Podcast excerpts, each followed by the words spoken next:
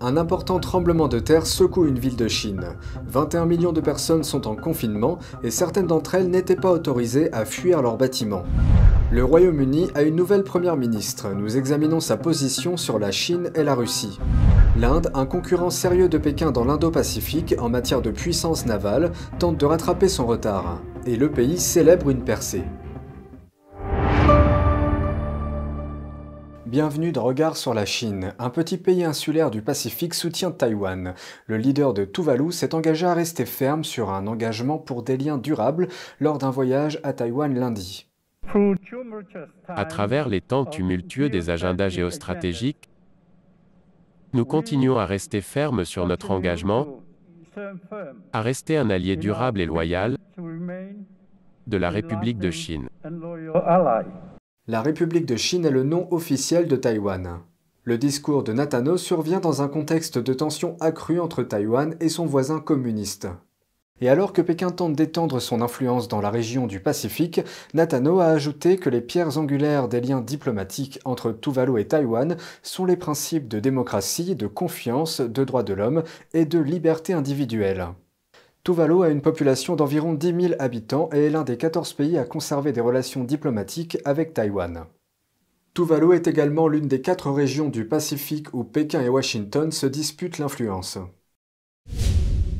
Une province du sud-ouest de la Chine a été frappée par un séisme de magnitude 6,8. Le tremblement de terre a secoué la capitale de la province à 225 km de son épicentre, mais 21 millions d'habitants de cette province sont toujours sous confinement et certains n'ont pas été autorisés à quitter leur maison lorsque la catastrophe s'est produite.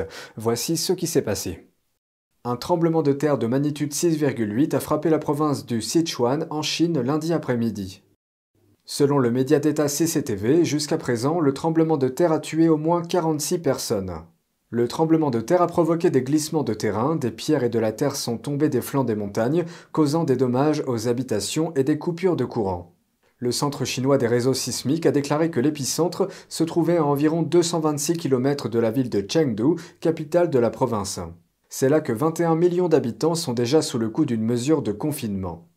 Un internaute vivant dans la ville a partagé son expérience pendant le tremblement de terre. Il vit dans une tour d'habitation et a déclaré qu'il n'avait pas prévu de courir dehors pendant le tremblement de terre.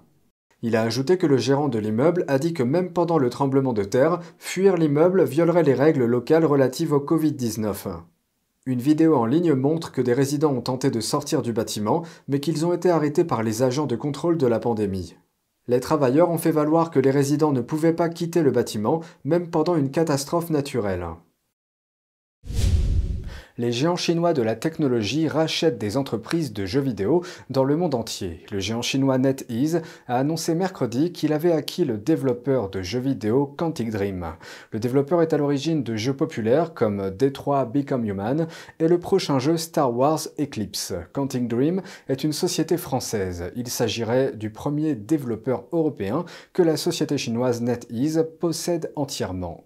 NetEase et son homologue chinois Tencent achètent et investissent dans des développeurs de jeux du monde entier. Au cours du premier semestre de 2021, Tencent a conclu une transaction dans ce domaine tous les deux jours et demi. Il possède désormais Riot Games, célèbre pour League of Legends, et 40% d'Epic Games, développeur de Fortnite.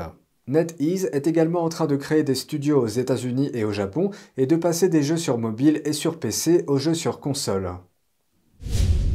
La nouvelle première ministre britannique a été désignée. Liz Truss a accédé à la tête du Parti conservateur britannique, ce qui lui confère le poste le plus élevé de la politique britannique. Elle est prête à adopter une nouvelle approche face à la Chine. Voici quelques éléments pour mieux la connaître. J'ai un plan pour faire de l'Angleterre une économie à forte croissance dans les dix ans. Qui est Liz Truss, la nouvelle première ministre britannique? La politicienne conservatrice succède à Boris Johnson. Après avoir mené une campagne axée sur la réduction des impôts, la défense du Brexit et une position ferme sur la Russie et la Chine. Ce n'est pas le moment de faire comme d'habitude. C'est le moment d'agir différemment. Nous devons faire preuve d'audace.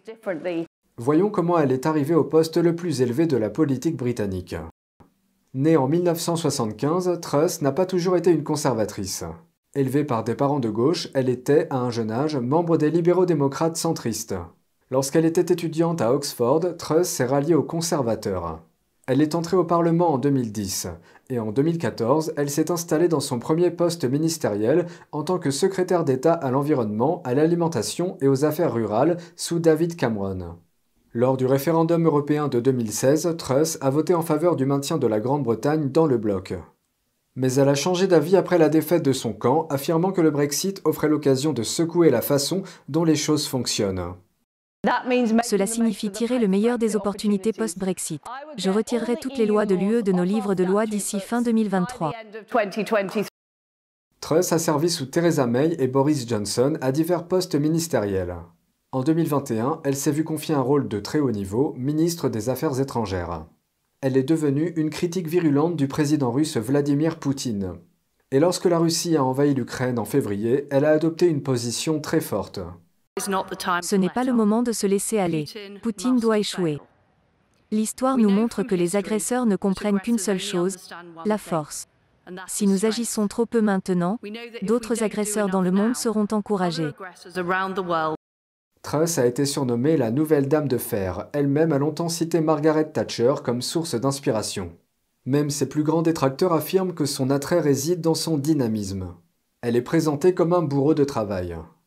Dans tous les postes que j'ai occupés, que ce soit au bureau des affaires étrangères ou au commerce, j'ai fait avancer les choses. Certains conservateurs disent que l'une des plus grandes faiblesses de Truss est la communication. L'un d'entre eux l'a caractérisée comme étant un peu rigide. D'autres membres du parti espèrent qu'elle sera capable de stabiliser le navire après trois années turbulentes sous la gouvernance de Boris Johnson.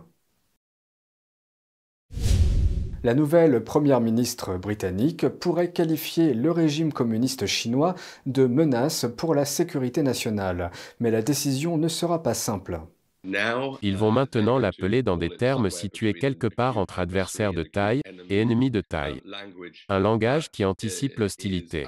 Encore une fois, comment mariez-vous cela avec les solides relations économiques et commerciales de la Grande-Bretagne avec la Chine? Ses prédécesseurs, plus particulièrement David Cameron et George Osborne, dans les dernières décennies, leur avaient déroulé le tapis rouge pour préserver et renforcer ces relations. Liz Truss a été nommée lundi comme nouvelle première ministre du Royaume-Uni. L'Inde, un important concurrent de Pékin dans l'Indo-Pacifique, tente de rattraper son retard en matière de flotte de porte-avions, et le pays célèbre une percée. En voici un aperçu. L'Inde fait un pas en avant dans ses efforts pour rattraper son rival régional, la Chine, en termes de puissance navale. Le Premier ministre indien Narendra Modi a mis en service vendredi le premier porte-avions construit dans le pays. C'est le plus grand navire de guerre jamais construit en Inde. Aujourd'hui, l'Inde rejoint les pays qui construisent de si grands porte-avions avec une technologie indigène. Le navire est arrivé après 17 ans de construction et de tests. Des patrouilleurs en mer au porte-avions en passant par les sous-marins, la puissance de la marine indienne augmente à un rythme rapide. Cela renforcera encore notre marine à l'avenir. Le principal rival régional de l'Inde est la Chine, et Pékin devance l'Inde en termes de puissance navale. La Chine a deux porte-avions en service et en a lancé un autre l'année dernière. Aujourd'hui, l'Inde envisage de construire un deuxième porte-avions de fabrication locale.